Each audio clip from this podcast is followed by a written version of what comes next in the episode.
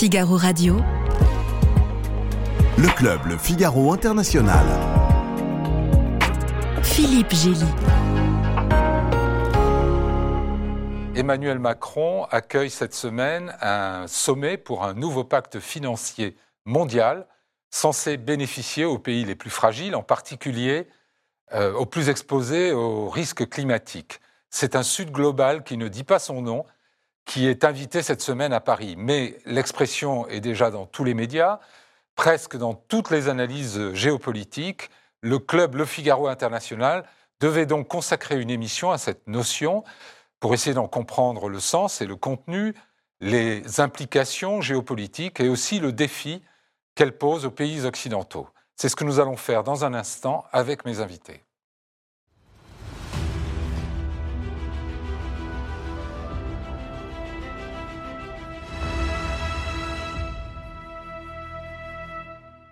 Bertrand Badi, merci d'être là. Vous êtes professeur émérite à l'Institut d'études politiques de Paris, l'un des spécialistes français les plus renommés des relations internationales, auteur de plus de livres qu'on ne peut en compter, une trentaine.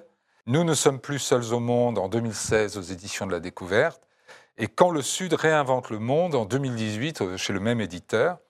Je citerai aussi deux ouvrages plus récemment parus.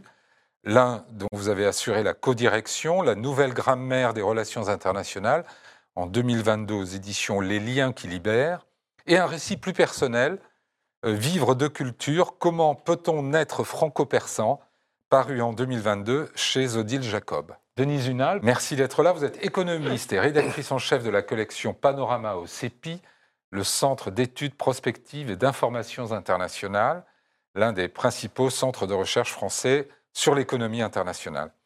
Vous êtes notamment spécialiste de la Turquie et des économies émergentes, et vous avez coécrit avec Jean-Pierre Allégret et Pascal Lemerreur Économie de la mondialisation, une reconfiguration en marche en 2020 aux éditions Debec. Tanguy Berthomé, vous êtes grand reporter au service international du Figaro, où vous suivez plus particulièrement l'Afrique, mais aussi l'Ukraine depuis le déclenchement de la guerre l'an dernier.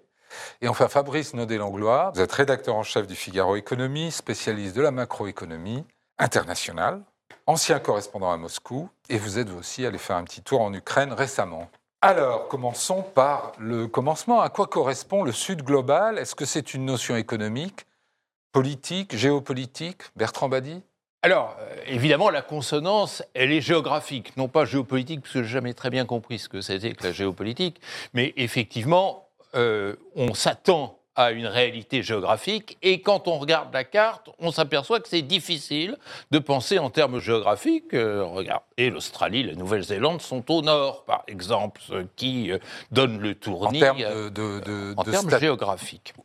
Au nord Non, en Vous voulez dire en termes, en, termes de statut international, de positionnement dans le système international. Ce que l'on appelle le Nord inclut, euh, euh, bien entendu, l'Europe. Des pays géographiquement Et aussi, euh, des pays comme l'Australie et la Nouvelle-Zélande. Alors, la naissance du terme Sud, Sud global, c'est de façon très intéressante le début des années 80. Mmh. Début des années 80, où le concept va prendre le relais de celui de tiers-monde. Tiers-monde avait une curieuse connotation qui, euh, aux gens de ma génération, paraît tout à fait ordinaire, mais ne l'est pas. Ça veut dire les autres. Mmh. C'est le tiers-État au niveau euh, international, c'est-à-dire ni Est ni Ouest. Et euh, c'était, dans le langage un peu plus sophistiqué de la science politique, la périphérie, c'est-à-dire ce qui est autour du centre. Et donc cette notion, entre la chute du mur, qui euh, supprimait les deux blocs, et euh, cette émancipation des nouvelles nations, il fallait trouver un autre terme. Et euh, le rôle peut-être le plus décisif a été tenu par la commission Willy Brandt, du nom du mmh. chancelier euh, allemand, qui avait présidé, dans le cadre des Nations Unies, une commission internationale extrêmement importante où il y avait des personnalités de renom, comme par exemple Olaf Palme, l'ancien Premier ministre suédois, mais le Français Edgar Pisani également, euh, euh, le. Surine, le Guyanais, pardon, Rampal et beaucoup d'autres. Et euh, ce qui est intéressant, c'est euh, la tentative d'unir cet ancien terre-monde dans une notion nouvelle qui est la notion de Sud. Alors, bien sûr, la connotation de cette réflexion était économique. C'est-à-dire que dans l'esprit de la commission Brandt, il s'agissait de raisonner sur ces pays qui se caractérisent par un faible PIB et euh, surtout par euh, une situation défavorable en termes d'indice de développement humain. Euh, et cette notion-là pouvait à la rigueur tenir, mais entre-temps, on a vu la montée spectaculaire des émergents, et donc raisonner en termes binaires, les riches au nord et les pauvres au sud, ça n'allait plus. Et je crois, personnellement, mais nous allons en débattre, bien sûr, que euh, cette notion a été revitalisée par euh, la politique internationale et les relations internationales. Mmh. Euh, c'est-à-dire, en fait, de classement économique qui ne fait pas grand sens, en tous les cas qui est assez perturbant vu mmh. la manière dont l'économie mondiale a évolué, il s'agit plutôt de désigner l'ensemble des pays qui ne faisaient pas partie de l'ancien monde. Qu'est-ce que c'est que l'ancien monde? C'est ce système international qui était, comme je le disais tout à l'heure, au centre du système mmh. international, qui rayonnait sur l'ensemble de la planète et qui excluait de fait un certain nombre de pays, notamment d'Afrique et d'Asie, soit parce qu'ils étaient dominés et colonisés, soit parce qu'ils étaient totalement marginalisés, mmh. humiliés, écrasés. C'était le cas de la Chine au XIXe siècle. Et donc, euh, c'est un club qui réunit tous ceux qui sont frustrés euh, par, euh, cet ancien positionnement de périphérie et qui réclame le droit de participer à la construction d'un nouveau monde. Denise, vous-même, vous, êtes économiste, vous, vous, donnez plus d'importance à la dimension politique ou économique de cette notion de Sud global? Je partirais pour une simplicité de, de l'économie. Oui. Ça ressemble beaucoup, mon interprétation, à celle euh, qui vient d'être faite on pourrait euh, certainement diviser le monde en deux actuellement, par exemple dans le commerce international, dans les statistiques du commerce international, en partant euh, de la richesse. C'est-à-dire, on peut mettre d'un côté les pays riches et avancés, mhm. pas, que riches seulement. Dans le sens du FMI, quand on dit avancé, c'est des pays qui sont riches, mais pas forcément seulement rentiers. Par exemple, Arabie saoudite, on ne met pas dans la catégorie des pays avancés. Et le reste du monde. On pourrait faire ça. En fait, on est arrivé à le faire depuis un bout de temps en analysant pas mal de transformations de l'économie mondiale, hein, avec surtout la fulgurante émergence euh, de la Chine et de, de l'hypermondialisation, à distinguer, parce que ces deux groupes présentent des spécialisations différentes comme ça, mais il se trouve que quand on s'est euh, trouvé avec la guerre en Ukraine, c'est devenu mais vraiment géopolitique. Mhm. Et on, on, sait, euh, on, sait, pertinemment que ces pays qui sont avancés et avec des structures de production similaires euh, sont aussi des pays qui ont une intégration institutionnalisée, mhm. même du point de vue de la défense. Qu'est-ce que vous voulez dire par intégration institutionnelle Alors, je veux dire qu'il y a des normes, des règles. C'est, euh, ne ce que quand on parle de l'OTAN, l'OTAN, par exemple, c'est un, c'est, une alliance qui, qui, se réunit très fréquemment, qui fait des exercices militaires très fréquemment, qui se prépare ensemble dans le cadre d'un, matériel qui est admis euh, mhm. communément. ce dont vous parlez, euh, c'est, du nord, du nord global, d'une certaine voilà. manière. On est certain c'est ce est le nord global. le reste, c'est le sud global qui c'est beaucoup plus incertain. Alors justement, euh, par exemple en Afrique, est-ce qu'il y a un sentiment d'appartenance à un sud global ou est-ce que c'est vraiment un concept euh, du nord global Non, enfin, je, pense que ce concept du sud global se définit avant tout comme un concept contre quelque chose. Il n'y a pas de lien entre eux, donc on ne se définit pas comme appartenant à quelque chose qui n'existe pas. En revanche, on se définit très bien contre, contre ce nord global. C'est essentiellement ça le sud global. C'est tout ce qui est contre le nord, tout simplement. C'est pour ça que, comme disait madame, il y a des différences énormes. Est-ce que l'Arabie saoudite fait partie du sud global? En tout cas, dans son positionnement, sans doute. Est-ce qu'elle a un rapport économique quelconque avec la Guinée-Bissau? Probablement pas. Est-ce que la Chine fait partie du sud global? C'en est probablement le vrai leader. Elle essaye de l'être, en tout cas. Oui, on, elle, y viendra. Elle essaye d'adapter ça. Est-ce que fait autant, pour autant partie d'un pays faible, pas en développement, mmh. machin, avec l'économie? Non, c'est la seconde puissance mondiale et très probablement bientôt la première. Donc cette notion de ce global, c'est avant tout une, définition contre quelque chose. Et à ce moment-là, l'Afrique, oui, elle appartient à ce monde-là et elle en est l'un des moteurs. Les pays occidentaux, la, la projection est qu'ils vont passer de 56 à 38% du PIB mondial d'ici 2027. Si, si tôt que ça, ça me, ça me, ça surprend un peu, lu. mais euh, en, en tout cas, la, Plus la bascule moins. est en cours, ça c'est ouais. clair. Euh, ce que je voulais ajouter par rapport à- au propos de, de Tanguy, c'est juste une nuance. Il est un sujet qui a permis de, de coaliser, en tout cas de, de créer une tentative de, Mhm. de coalition du, du Sud global, puisque c'est l'expression qu'on utilise ce soir, c'est le climat. Et effectivement, depuis une trentaine d'années, qu'année après année, l'ONU convie ses grands-messes euh, sur le réchauffement climatique, qu'on appelle les fameuses COP, euh, les pays du Sud ont essayé de se structurer en reprenant Mhm. euh, une entité qui est le G77, qui existe depuis la, la, la guerre froide, en fait, où les pays non alignés avaient essayé de, de se regrouper. Et dans toutes ces conférences climat, les, les pays du Sud essayent, je dis bien essayent, hein, il y a des tas de divisions, mais essayent de parler d'une même voix pour dire euh, nous sommes les oubliés, les victimes Mhm. euh, du réchauffement climatique. C'est vous, pays du Nord, qui euh, avez produit le plus gros des émissions de CO2 depuis des décennies. Il faut que vous nous donniez des compensations, et c'est tout l'enjeu de ces fonds qui ont été négociés pied à pied, qui commencent à voir le jour, mais on, Mm. on attend encore les, vraiment les, les subsides réels. Mais je dirais que le climat a été un, un vecteur, de, Un catalyseur. un catalyseur pour euh, regrouper Bertrand les- Badi, les pays. le, sommet- le mouvement des non-alignés existe toujours. Il y a 120 pays qui en font partie, et leur- le dernier sommet a été en 2019 à Bakou. Bon, c'est passé un petit peu en dessous du radar. Est-ce qu'il y a une différence, finalement, entre le Sud global et, et le mouvement des non-alignés? Alors justement, c'est très intéressant, il faut suivre ce fil historique. Euh, quand on a assisté à la grande vague de décolonisation, début des années 60, Mhm. euh, on sortait d'une conférence qu'il faut quand même citer ici parce qu'elle est fondatrice, qui est la conférence de Bandung, avril euh, 1955. Avril 1955, quatre leaders du Sud, à savoir Nehru, l'Indien, euh, euh, Sukarno, l'Indonésien, Nasser, l'Égyptien, Égyptien et Tito. euh, non, pas Tito. Ah bon C'était une conférence afro-asiatique. Et euh, euh, le Premier ministre euh, singalais, du- ce qui est devenu le Sri Lanka, qui, euh, Kotelawala, qui euh, essaye de regrouper ces Afro-Asiatiques qui sont en dehors. Le mot en dehors est très important parce que représentez-vous la communauté internationale à la fin des années 50. À la fin des années 50, la communauté internationale est dominée par les vainqueurs de la euh, Seconde Guerre mondiale, c'est-à-dire euh, notamment ceux qui détiennent euh, un siège de membre permanent du Conseil de sécurité, avec ce cas très particulier de la Chine qui était d'ailleurs représenté encore à ce moment-là par Taïwan.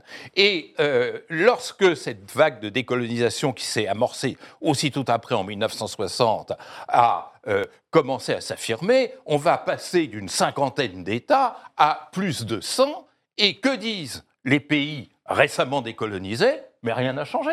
Il y a toujours le même Conseil de sécurité tenu par les mêmes superpuissances et les Nations Unies n'ont pratiquement rien changé de leur charte, de leur organisation par rapport euh, au temps de l'après-Seconde Guerre mondiale.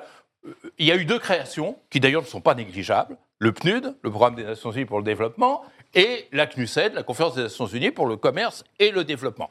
Bon, c'est pas négligeable, mais c'est tout petit. Et lorsqu'un euh, représentant du Sud veut accéder au secrétariat général des Nations Unies, comme c'était le cas lors de la succession euh, du premier secrétaire général, M. Trigveli, où il y avait deux candidats, la sœur de Nehru et le ministre iranien des Affaires étrangères, on a tout de suite préféré un Suédois. Et là, il commence à y avoir une tension, et euh, les pays qui affluent de cette vague de décolonisation euh, euh, disent mais nous avons notre place. Et notre place c'est euh, la place des non alignés et on va essayer d'aller au-delà de l'afroasiatisme. Le mouvement des non-alignés qui va se constituer alors en 1961 va Belgrade. aller chercher Tito, le Yougoslave, donc l'Européen, pour montrer que le non-alignement... Et l'Algérien Alors, Algérien, aussi, pour non l'instant, il se battait pour, Oui, c'est pour- vrai. pour ouais. être Il indépendant. va suivre. Hein il va Euh, suivre. Pardon? Il y a Krouma. Mais Il y avait plus ah, tard. ah, non, attendez. À Ouais, ouais, Bandung, on- il y avait arrivé. À Bandung. Bon. De toute façon, c'est pas. Et donc, euh, ces non-alignés euh, vont en quelque sorte se présenter, exactement comme vous l'avez dit, et comme ça a été rappelé par le ministre sud-africain, comme les victimes de l'ordre Mhm. international. Et effectivement, c'est de là qu'est née la contestation. Et euh, ces victimes disent, nous, on ne choisit pas entre l'Est et l'Ouest, mais on choisit effectivement de se battre contre l'ordre économique international, d'où la fameuse conférence qui s'est tenue à Alger en 1973, où euh, on a euh, défini les grands principes de ce nouvel ordre économique international et qui va donner naissance à ce groupe des 77 qui va grossir, qui va grossir. Alors, les non-alignés, ils existent toujours, c'est vrai, mais euh, ce qui est intéressant pour la suite du débat peut-être, c'est que le ministre des Affaires étrangères indien, qui est quand même un historique de cette construction, M. Subramanian Jaishankar, dit bah, c'est plus tellement le non-alignement qui nous intéresse aujourd'hui, c'est le multi Multi-alignement.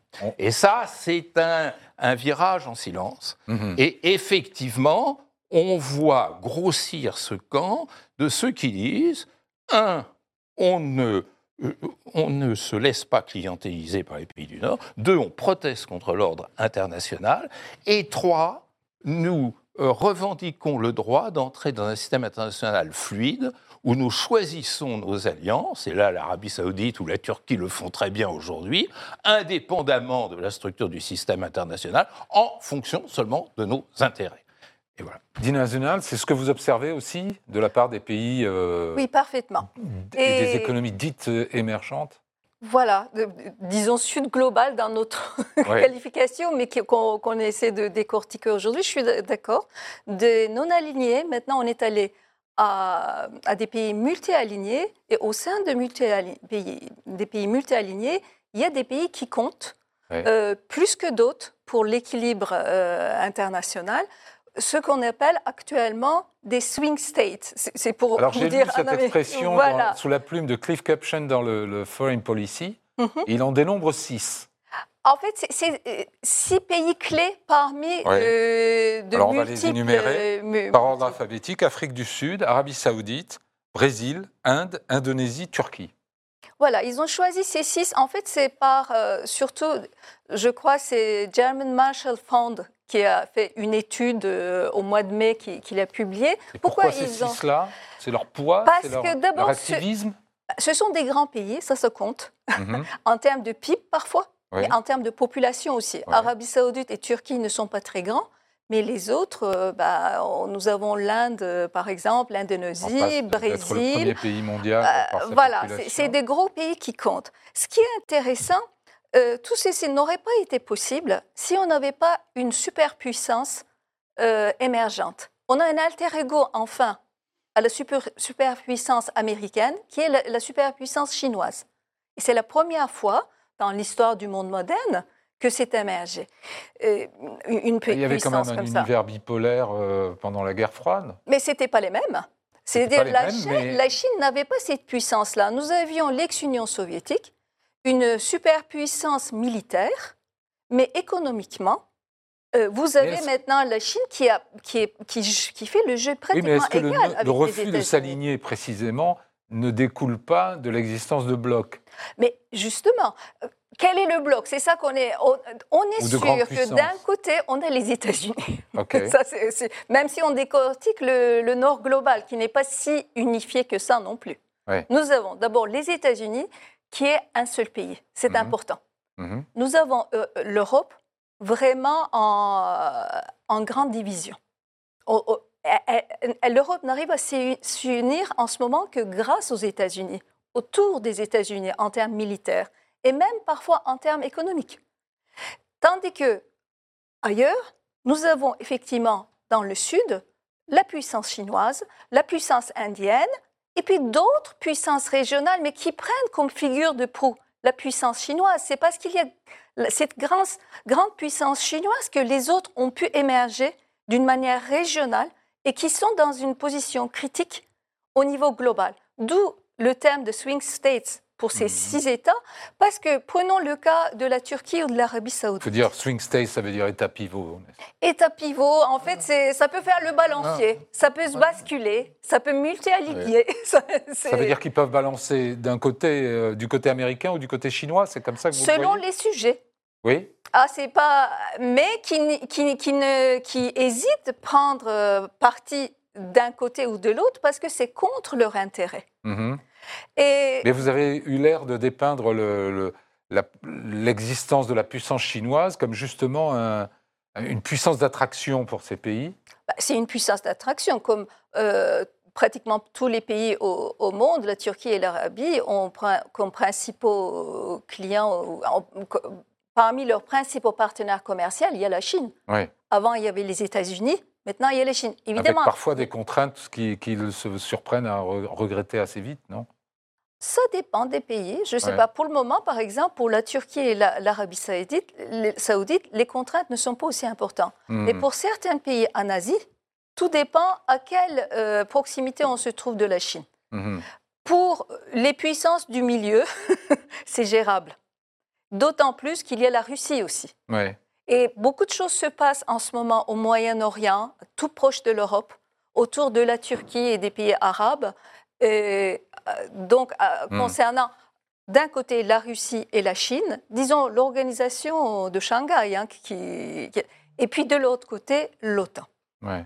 Tanguy Berthemet, en Afrique, c'est comme ça qu'on le voit, euh, un choix binaire entre la Chine et d'un côté, les États-Unis de l'autre, ou bien il y a, il y a d'autres acteurs non, le- l'attraction. Le- L'Afrique se définit. Enfin, c'est beaucoup plus une réflexion vis-à-vis de l'Europe que des, des États-Unis. Les États-Unis, c'est un acteur. euh, c'est un acteur qui n'est pas. Il ne faut pas oublier, les États-Unis, c'est pas une puissance coloniale.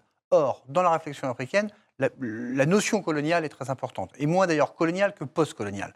Hein, le ressentiment euh, africain vis-à-vis de, de- de la France en particulier, mais de la Grande-Bretagne aussi, c'est plutôt sur la politique néocoloniale que sur la politique coloniale elle-même. Mais il y a une attirance chinoise qui est une attirance pour euh, la capacité financière chinoise. Il y a une espèce de, oui, de mythe ou de, leurre qui, consisterait à dire, euh, voilà, ce que la Chine a fait, on doit pouvoir le faire, ce que l'Asie a fait, on doit pouvoir le faire. C'est voilà, une espèce d'attirance. Est-ce que c'est vrai, est-ce que c'est pas vrai? D'un pays à l'autre, c'est très différent. Mais ce qu'il faut dire aujourd'hui, si cette notion de sud global émerge en ce moment très rapidement, c'est parce qu'il y a une succession de crises très rapides en ce moment-là. Il y a d'abord, il y a eu il y a le réchauffement climatique, comme l'a évoqué Fabrice, mais il y a aussi eu le Covid, où il y a eu une impression très forte des Africains qu'on les laissait tomber. Et puis il y a eu l'Ukraine, où ils constatent une mobilisation extraordinaire des Européens pour aider les Ukrainiens, une mobilisation financière, une mobilisation militaire, une mobilisation vers les migrants colossale. Et j'ai l'impression que que vis-à-vis d'eux, on deux ne- poids, deux on ne l'a pas fait. Et il y a deux poids, deux mesures. Et ce deux poids, deux mesures, il fait naître une forme de ressentiment puissant. Hmm. Et il y a eu ce vote euh, à l'ONU autour de l'Ukraine. Et là, on a constaté qu'un certain nombre de pays ne se prononçaient pas, notamment l'Afrique du Sud, à la grande surprise des États-Unis qui étaient persuadés que c'était leurs alliés et que dans les moments importants, quand même, ils seraient là. Eh ben non, Mhm. ils ne sont pas là. Et ça, c'est la marque de ce ressentiment. C'est la marque de ce ressentiment sur, effectivement, les vaccins, la mondialisation, Mhm. l'Ukraine. Parce que, effectivement, les États-Unis n'ont pas fait ça. Ouais. Euh, D'ailleurs- si- euh, Fabrice. Oui, d'ailleurs, s'agissant de l'Ukraine, on, on parle de, de sanctions internationales, mais ce sont essentiellement des sanctions occidentales occidentale. et qui définissent aussi une, une ligne de fracture entre notre sud global, qui nous intéresse ce soir, et, et le reste. Euh, et d'ailleurs, à ce propos, je reviens sur une, une déclaration d'il y a quelques mois du ministre indien des, des Affaires étrangères que Bertrand Badi citait tout à l'heure, M. Jai Shankar. Il y a quelques mois, il disait euh, Les problèmes de l'Europe ne sont pas les problèmes du monde. Oui. Sous-entendu, on n'est pas obligé de s'aligner tous euh, dans le conflit euh, sur l'Ukraine. Et les problèmes euh, du monde ne sont pas les problèmes de l'Europe. Au sens, ne vous mêlez pas de, de ce qui ne vous regarde pas nécessairement. En fait, est-ce que la fracture n'est pas à la fois sur les valeurs Mm. euh, et qui ne sont pas toujours d'ailleurs respectées par ceux qui les Mm. prônent, en, en l'occurrence, parlons du Nord global, et aussi sur les priorités? Parce que les priorités du- de ces pays du Sud ne sont pas les mêmes en termes de d'aide, de développement, de, de- y compris de protection, de lutte contre le réchauffement climatique ou Bertrand Badi. Les valeurs Alors, et les, les valeurs, moi j'ai toujours peur de les introduire dans les analyses internationales parce que les choses sont infiniment moins nettes qu'on le dit. Euh, effectivement, ça fait partie des marques, notamment de l'Europe ou de l'Occident en général, de dire nous sommes unis par des valeurs. Bon, d'accord. Mais est-ce que vous croyez que dans chaque pays occidental, euh, les mêmes valeurs sont partagées. Mmh. Euh, regardez en France, liberté, égalité, fraternité. Est-ce que euh, Madame Le Pen, Monsieur Macron et Monsieur Mélenchon mettent le même sens derrière ces trois mots? Ceci est extrêmement relatif. Regardez la diplomatie occidentale. Est-ce que dans nos relations avec l'Égypte, qui est une dictature, on a le même positionnement en termes de valeurs que dans nos relations avec la Syrie, par exemple, de Monsieur Assad? Je serai prudent là-dessus. Euh, je crois qu'il faut partir de la racine et j'ai l'impression qu'il y a un consensus entre nous. Euh, ces racines, euh, elles sont subjectives. Hein. Vous savez, je crois qu'il faut réhabiliter la part de la subjectivité en relations internationales, c'est-à-dire le ressenti. Et là, je vous rejoins tout à fait. C'est-à-dire ce sentiment de ne pas exister. Euh, d'avoir été traité de périphérie, hein, jusque il y a peu de temps, un pays du Sud qui s'exprimait, Vadon et périphérie. Hein. C'est nous qui savons comment on organise l'ordre international. Il y a ce sentiment d'être rejeté, d'être exclu, et c'est là effectivement que je vous rejoins aussi, euh, cette, ce ressentiment, et il n'y a rien de tel pour fabriquer les relations internationales que le ressentiment et l'humiliation, se transforme en revendication en matière de gouvernance. Nous avons été exclus de la gouvernance mondiale. Hein, quand je vous disais que les Nations Unies n'ont pratiquement pas changé quand on est passé du temps colonial au temps euh, post-colonial, c'est quand même significatif. Et effectivement, de quel poids pèsent ces pays d'Afrique et d'Asie, notamment, pas seulement eux, euh, dans euh, l'édiction de cet ordre international? Et c'est la raison pour laquelle euh, cette idée de Sud s'appuie sur deux pieds. Le pied euh, auquel on a fait allusion brièvement tout à l'heure du, du nouvel ordre économique international, ça c'est depuis 1973. C'est d'ailleurs plus une charte protestataire qu'une charte définissant ce que devrait être un nouvel ordre global. hein. Oui. Et l'autre pied, de plus en plus, est un pied politique, alors qui, effectivement, c'est c'est intéressant euh, euh, ce que vous rappeliez de euh, Shankar Subramanian. C'est-à-dire, il dit, mais euh, les affaires d'Europe ne sont pas les affaires du monde, mais en même temps, euh, avant-hier, le président de Zambie, qui faisait partie de ce petit périple prémédiateur dans la crise russo-ukrainienne, dit mais le conflit ukrainien, c'est le conflit de tout le monde. Euh, nous sommes une humanité euh, très interdépendante. Et effectivement, le grand chantier qui unit véritablement les pays du Sud, c'est le chantier de la redéfinition des normes. Euh, ça, les Chinois sont très forts de ce point de vue, c'est-à-dire, mais ça fait des siècles et des siècles que l'Occident nous oppose, nous, nous impose son droit, euh, ses pratiques, sa diplomatie, ses modèles économiques, Sa monnaie. sa monnaie, exactement, et ça c'est Ces très, marchés très important. oui. Euh, eh bien, euh, maintenant, c'est à tout le monde, 193 États membres des Nations Unies, de définir les nouvelles normes. Et nous entrons dans les décennies, et peut-être le siècle même qui est devant nous, et peut-être même au-delà, dans la grande bataille universelle de Mais, mais définition. dans, Alors, dans le fond, dans le, fond, le, but de, de ce Sud global, c'est ce que vous dites, c'est-à-dire c'est de redéfinir le- les, les normes, l'ONU, mais aussi toutes les grandes agences, le FMI, la Ouais. Banque mondiale, etc., qui sont totalement aux mains des États-Unis et de l'Europe pour arriver à quelque chose où effectivement ils ne sont pas simplement invités à un coin de table, parce que c'est le cas aujourd'hui, il ne faut pas, faut pas, faut pas dire autre chose, même des pays gigantesques comme le Nigeria et ses 220 millions d'habitants, on n'en parle jamais, on, Mm. en parle, on ne parle jamais. Et donc le but, c'est d'essayer effectivement de s'installer à cette table. L'Occident, enfin, l'Europe le comprend un petit peu, un peu tard, mais ils, vont avoir beaucoup de mal à faire changer ça. Alors, est-ce que la coercition qu'ont exercé les pays coloniaux, post-coloniaux, les États-Unis avec leur ordre mondial, etc., est-ce que finalement, aujourd'hui, il n'y a pas des puissances de remplacement qui sont aussi prédatrices euh, de ce Sud global, euh, Fabrice Nodé-Langlois Si on parle de prédatrice, il y en a une un peu qui vient euh, forcément à l'esprit, c'est la Chine euh, dans, dans ses relations avec. euh, avec Il y a la Chine. En Afrique, par exemple, il y a la Chine, mais il y a aussi la Russie, il y a la Turquie, il y a, Il y a l'Inde. L'Inde, il y a l'Inde.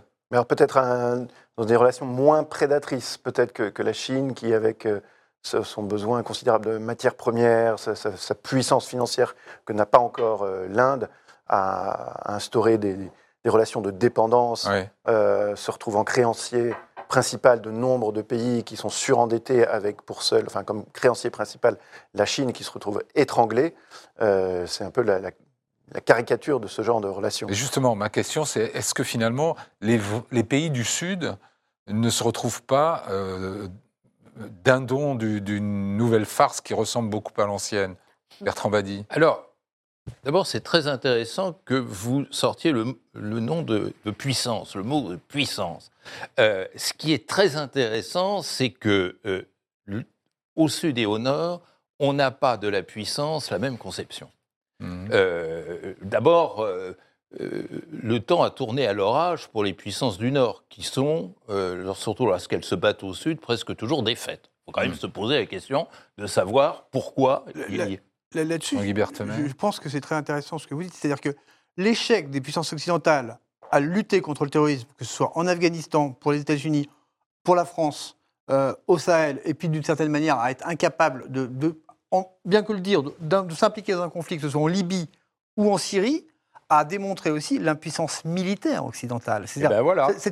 ça n'existe plus. Euh, moi, ce que j'ai appelé l'impuissance de la puissance, c'est-à-dire, euh, vous avez, comme les États-Unis, entre 36 et 40 des dépenses militaires mondiales, mais les États-Unis ont été mis en échec presque systématiquement, sauf lorsqu'ils étaient à la tête de la coalition euh, onusienne en 1991 pour libérer le Koweït de l'occupation irakienne. Donc, il y a un effondrement de la puissance. Il y a quelque chose de très intéressant, c'est ce qu'a dit cet homme qui est probablement l'un des plus brillants hommes d'État euh, du Sud euh, depuis euh, bien des décennies, qui est Chou Enlai. Mhm. Chou Enlai était interrogé par un grand journaliste égyptien, Hassanan Haikal, confident de Nasser, et il dit, mais est-ce que vous, la Chine, déjà, nous sommes à, à la fin des années 60, n'est pas en situation de devenir la puissance qui se substituera aux, aux États-Unis? Et Chou Enlai lui dit, Oh, n'y pensez pas. Regardez les États-Unis au Vietnam, ils sont mis en échec, ils dépensent des sommes considérables pour asseoir leur puissance, et ils ne gagnent presque rien. C'est le contraire du loto, ça coûte très cher et ça rapporte rien. Donc on ne veut pas de cette puissance. Et ce qui s'est profilé avec la Chine, c'est un, une puissance new look, nouvelle allure, nouvelle configuration, dans laquelle il s'agit effectivement de contrôler la mondialisation sans avoir à faire la guerre. Ah, Contrôler la, mo- la mondialisation, la Chine, il faut lui reconnaître, et ces dirigeants, il faut leur reconnaître cette qualité, ont été les premiers à comprendre l'effet d'aubaine que l'on pouvait en retirer. C'est-à-dire, pas besoin de faire la guerre, il suffit de contrôler cette mondialisation qui joue en notre faveur, puisqu'on était exclu autrefois de l'ordre international, et à la mondialisation, ben, entrons dedans, et à ce moment-là, on contrôlera le monde sans avoir à affirmer notre puissance sur le plan militaire, j'allais dire, et sur le plan physique. Et c'est ça qui est en train de se produire. Alors évidemment, il y a de la prédation, mais la prédation, je dirais, c'est l'ordinaire des relations internationales. Vous cherchez à tirer des avantages par rapport à, votre, à vos compétiteurs Ouais. sur tel ou tel terrain. Ça marche, ça marche en leur faveur, avec quelque chose de cynique mais qui réussit. Chinois disant aux euh, princes euh, africains, mais écoutez, nous, on, on vous comprend, on était comme vous, dominés par les Occidentaux. Nous, ce qu'on vous propose, c'est une coopération d'égal à égal. Le win-win. Cette coopération, Gagnant-gagnant. Voilà, le fameux win-win. Qu'on Et donc, entend, ça- moins, qu'on entend moins depuis quelque temps. Le- Ah, le concept- continue, il Le, Ah oui. le- le débat est pas Pardon, la, Chine actuellement, mais je pense que leur modèle touche un peu à ses limites là, en ce moment. mais Oui, et alors, Euh, moi, je ne suis pas certaine, là-dessus. justement. Je voudrais revenir là- là-dessus. La Chine peut connaître des problèmes, c'est normal, hein, qu'il ne connaît pas en ce moment. Mais il y a eu un changement de donne depuis la grande récession, hein, depuis euh, la grande crise financière de, De 2008. 2008. Ce qui s'est passé, euh, la Chine et le monde entier ont bien vu qu'on était saturé du modèle chinois, des, des marchandises chinoises, et que la, la Chine devait faire un recentrage sur son propre marché. C'est ce qu'elle a fait. mhm. Là, ça a créé quelques problèmes, par exemple, notamment dans le domaine immobilier. En ce moment, il y a un grand problème, euh, une crise immobilière en Chine, mais je pense qu'ils vont arriver à surmonter. Mais c'est de là, pour moi, que ça date leur statut euh, de passage, euh, pardon, leur passage au statut de superpuissance, parce que euh, ils ont augmenté leur demande intérieure, renforcé leur ma- marché domestique, ils ont commencé à produire pour eux-mêmes augmenter la part des services, la part de la santé. Tout ça, euh, ça a commencé à, à pousser comme à l'instar de l'autre superpuissance États-Unis. Donc, Mhm. ils ont créé leur propre marché. Et, et ça, ça change la donne. Ça, ça, c'est- ça entraîne, pour la première fois, donc, euh, un, pays par- euh, émergent, par sa demande intérieure, devient moteur de la croissance globale. Et vous Donc voulez ça, dire ça par là qu'il permet à certains de se passer du système dominant, du système dollar de... Exactement. Vous croyez que c'est déjà le cas ou c'est une Non, perspective? c'est c'est en cours. Et par ailleurs, je, je voudrais dire par rapport à...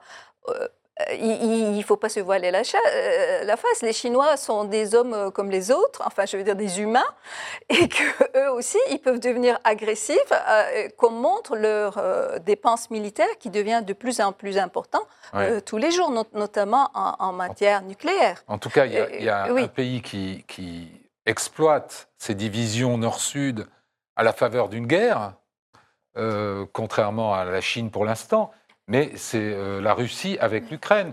Et la Russie qui arrive à faire passer sur le compte des sanctions la plupart des conséquences négatives que subissent ces pays du Sud. Comment ça Oui. Est-ce que c'est compris comme ça? Mais je, je- je- je- je En finis tout mot, de suite. oui. En un mot, c'est que quand on parle de multi-alignement, l'avantage maintenant des autres pays du Sud global, entre guillemets, c'est de pouvoir aller entre euh, les pays de l'Alliance Atlantique et entre la Russie et la Chine. Oui. C'est- ça le multi-alignement. Ok. Donc ils ont le choix maintenant. Vous le voyez comme ça, Bertrand Badi Oui, mais euh, ce à quoi vous faites référence est extrêmement significatif parce que ce qu'on voit dans le conflit russo-ukrainien, c'est que Poutine a eu, faut bien dire le terme, l'intelligence de savoir transformer ses défaites militaires en victoires diplomatiques, c'est-à-dire lui qui n'a pas pu conquérir en trois jours l'Ukraine comme il prétendait le faire, euh, qui a été défait euh, par la résistance ukrainienne, se tourne vers le Sud en disant, voyez, je suis comme vous, victime de cette hégémonie occidentale, parce que c'est la pression de l'OTAN, c'est l'aide que l'OTAN et l'Occident a Mm. apportée à l'Ukraine qui fait que nous sommes défaits, je suis comme vous, je vous ressemble. Et ça, c'est un argument cynique, à la limite même de l'absurde, Mais qui marche parce qu'on rejoint le, euh, le ressenti, c'est-à-dire, ah bah oui, Et le euh, ressentiment. il est également, euh, ce pauvre Poutine, victime de cet Occident. Moi, j'étais très étonné en parlant avec des diplomates africains et surtout, en plus encore, des diplomates indiens, de dire euh, Poutine est victime de l'hégémonie occidentale. Mmh, L'équation est quand même un peu euh, fort de Roquefort, mais euh, elle passe, elle marche, elle mobilise, et ça montre bien à quel point la notion de Sud est une notion subjective.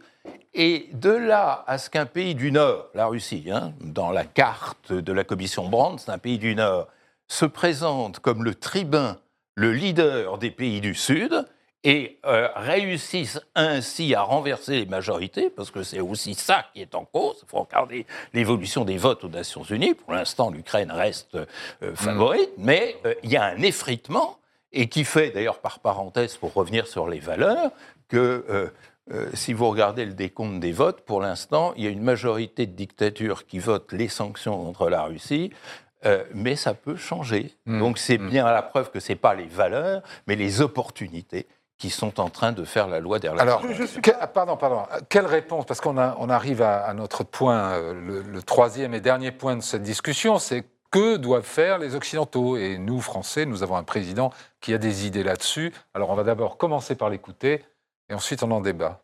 Notre responsabilité commune est plutôt d'œuvrer pour aider les plus fragiles les plus touchés à faire face à tous ces défis. Narendra Modi, le Premier ministre de l'Inde, a eu raison de le dire. L'heure n'est pas à la guerre. Elle n'est ni à la revanche contre l'Occident, ni à l'opposition de l'Ouest contre le reste. Elle est au sursaut collectif de nos pays souverains et égaux face aux défis contemporains.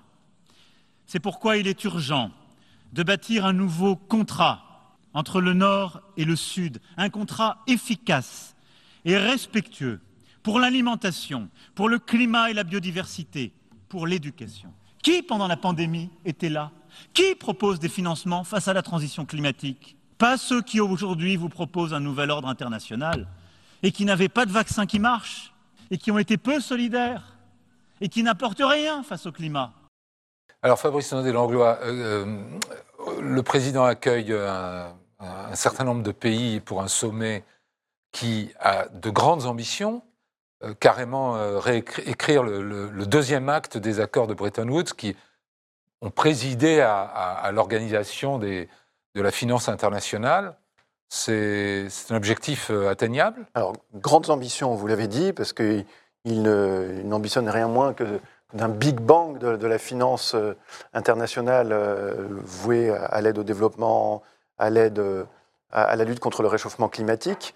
Le, le sommet, sur le papier en tout cas, est important, puisqu'il y a plusieurs dizaines de, de chefs d'État euh, africains, asiatiques, euh, latino-américains qui viennent, les représentants de toutes ces institutions euh, qu'on a évoquées, Banque Mhm. mondiale, FMI, etc., sont leurs chefs sont- seront à Paris en, La la fin de cette représentante du. Trésor américain, Bien le, sûr. le Premier ministre chinois, dont c'est la première, première sortie internationale en tant que nouveau Premier ministre chinois. Et alors sur le papier, c'est il faut revoir les règles. Ça veut dire que le, le- c'est mûr au niveau international, tout le monde est d'accord pour dire on, il faut changer le, le système? Alors dans l'esprit, je pense que, euh, vu tout ce qu'on s'est dit tout à l'heure, oui, c'est mûr.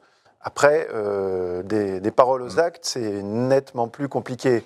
Euh, alors il y a quelques initiatives qui existent déjà et sur lesquelles la France a été d'une certaine manière quand même un moteur. On peut toujours se gausser, dire que euh, Emmanuel Macron est un beau parleur, mais par exemple sur la dette des, des pays les plus pauvres, le, G20 le groupe du G20, donc qui mêle à la fois des pays du Nord et, et les grands pays du Sud, a mis en place un groupe de travail qui essaye, je dis bien essaye, de se mettre d'accord pour effacer une partie ou alléger une partie des dettes des pays les plus pauvres.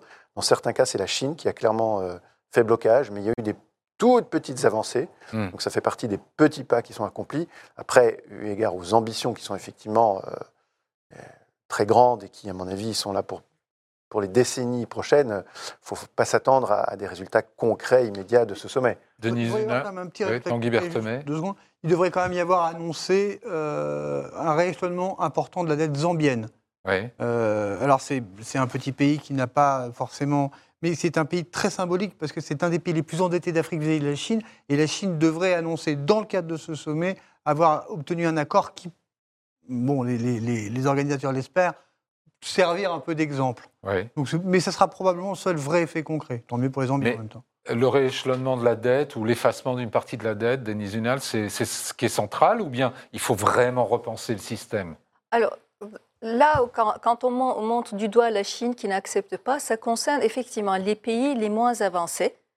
Mais je pense que la Chine euh, arrivera à une diplomatie transactionnelle avec ces pays en faisant donnant-donnant et euh, ce sera remboursé d'une certaine manière. Ce ne sera pas à la satisfaction des pays du Mais Nord. elle n'accapare pas un peu euh, trop les richesses de ces pays-là, non? C'est c'est- c'est- Oui, mais comme on disait... c'est la règle le- du jeu, comme le, le- le Oui, il y a eu beaucoup, des, des siècles de colonialisme euh, en Afrique en particulier et, et ailleurs. Donc, ils vont toujours dire, mais eux, dans le passé, ils ont fait ça et là, nous, euh, c'est pas tout à fait pareil. Au moins, ils s'installent pas. de Ok. la- Donc, il Ils faut. ne prennent pas le pouvoir politique. mais, mais- ce que je vais vous dire, c'est les pays les moins avancés, mais ce n'est pas la majeure partie de la dette euh, des pays euh, qui ne sont pas avancés, du Sud global.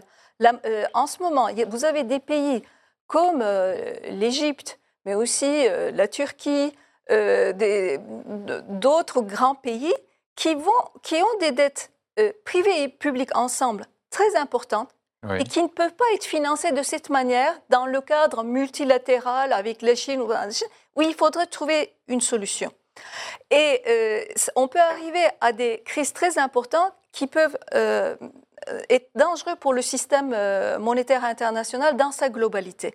Alors, ce qu'il faut, ce qu'on pourrait faire euh, pour cela, ça va être déterminant. Et ça ne passe pas forcément par une gestion de la dette, mais Mhm. par la politique monétaire et par la politique des taux d'intérêt. On en est là parce que euh, on- voit ça au niveau justement des pays les moins avancés, parce qu'ils sont en train de payer euh, un service de la dette plus important que le capital qu'ils ont emprunté.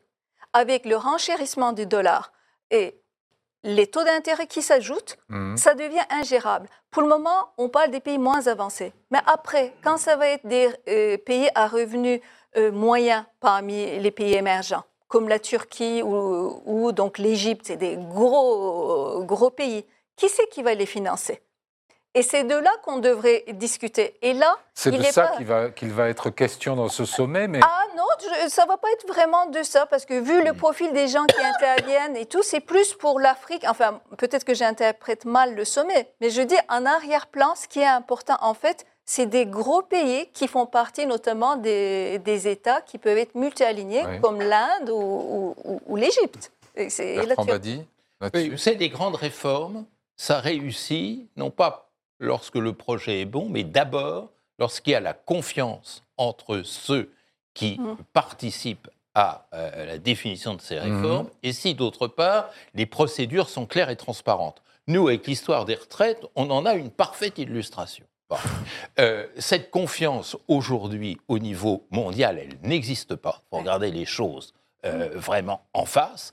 Et deuxièmement, les procédures non seulement restent fumeuses, mais elles sont perverses. Pourquoi? Parce que il y a un grand principe de relations internationales qui fonctionne depuis la paix de Westphalie, c'est euh, les relations internationales, c'est un rapport de puissance. Ouais. Si vous mettez de la puissance dans la définition d'une gouvernance globale, c'est comme si euh, vous mettiez euh, du sucre dans le plat d'un diabétique. Enfin, euh, ça ne peut pas fonctionner. Et il y a un homme euh, auquel il faut rendre hommage, qui est ce grand secrétaire général des Nations Unies, Kofi Annan, qui euh, en avait pris la pleine mesure. Il suffit de relire sa déclaration du millénaire, donc en 2000, en janvier 2000, où il expliquait que finalement, ce qui importe, c'est pas tant les intérêts nationaux des États que les besoins globaux. Il faut repartir des besoins. Et Mhm. quand je parlais euh, de la commission Brandt, mais je pourrais ajouter la commission Palme, la commission Brundtland, euh, et quantité de commissions qui s'étaient formées dans les années 80 au moment où on découvrait ce qu'était la mondialisation, vous disent tous la même chose. Il faut partir de la définition des besoins communs. Et ne serait-ce que pour une raison logique, qui est qu'il n'y a plus d'intérêt national si euh, les besoins communs ne sont pas respectés. Autrement dit, quel c'est que vaudrait l'intérêt national français s'il y a une épidémie euh, extrêmement aiguë ou si la crise, la crise climatique, mais toutes les économies partaient. Et ce qui, moi, me rend pessimiste, c'est que dans toutes ces négociations internationales, il y a non seulement cette médiation de la puissance, mais il y a toujours cet exercice qui me fait penser à Jules Ferry, c'est-à-dire nous allons éduquer les races inférieures. hein. On va leur expliquer ce qu'il faut faire et vous verrez, ça ira beaucoup mieux après. C'est exactement ce qu'il faut faire. Vous savez, il y avait un grand ministre des Affaires étrangères allemand qui s'appelait Westerwelle et euh, son homologue japonais Okida qui avait signé en 2008 une tribune dans laquelle il disait la bonne diplomatie, c'est une diplomatie modeste. Mhm. Eh ben, euh, si on veut résoudre les problèmes du monde, il faut retourner à la modestie, ce qui est quasiment impossible pour un occidental. Ouais. On est presque à, à la fin de, de- de cette conversation. En un mot, est-ce que le problème finalement, c'est qu'on détient, nous, au nord global, entre guillemets, les marchés et les technologies? Et que, Bah, de moins en moins. à défaut de les céder, de moins en moins? Ah bah, Un petit tour de table rapide. Alors moi, je prendrai l'exemple de deux secteurs qui sont Oui. vita- vi- vitaux. Oui. voilà. D'abord, euh, la santé. Euh, prenons le cas des produits pharmaceutiques. Oui, le Nord global, pour le moment, détient le marché. Mais si on prend l'autre secteur, je mets ensemble l'équipement électrique et électronique, non. Hmm. Et là aussi, c'est vital. Et l'Europe et, et l'Europe et les États-Unis sont très, très déficitaires. Ouais. Donc, ils ont besoin de s'entendre, les, les deux mondes. Besoin de s'entendre, les deux mondes Capacité de s'entendre Oui, puis- en, mais- en quelques secondes. on Mais, l'Occident euh, doit aussi comprendre que il n'a plus les clés. Il, do- il doit absolument comprendre qu'il faut cesser de- d'être persuadé qu'on doit diriger le monde. Le, le meilleur exemple, et en dépit d'échecs, le meilleur exemple, c'est la Libye et la Syrie. Dans Ouais. les deux cas, on a voulu se mêler de ces crises. On a pris deux options radicalement différentes. Pas intervenir d'un côté, intervenir de l'autre. On a des guerres civiles dans les deux cas. Fabrice Naudet-Langlois, 10, euh, 10 secondes. Pour revenir sur les technologies, oui, pour l'instant, elles sont euh, largement contrôlées par le Nord, mais elles dépendent de matières premières qui sont en grande partie euh, renfermées dans les Dans le sous-sols du Ouais. Sud global. Pour Le mot de la court. fin à Bertrand Badi. Oui, un chiffre, le- ce sera un chiffre. Euh, en 1890, euh, le Sud représentait 6% du commerce mondial. Maintenant, c'est 40%. C'est-à-dire que les, les paramètres objectifs du jeu de la mondialisation font que, de toute manière, euh, la loi du monopole que les libéraux savent par ailleurs euh, critiquer n'est plus applicable.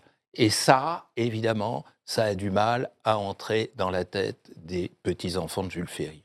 Voilà, la fin du monopole du Nord global. Euh, conclusion de cette conversation sur le Sud global. Merci à tous les quatre. Pour ma part, je vous retrouve la semaine prochaine. Bonne semaine à tous.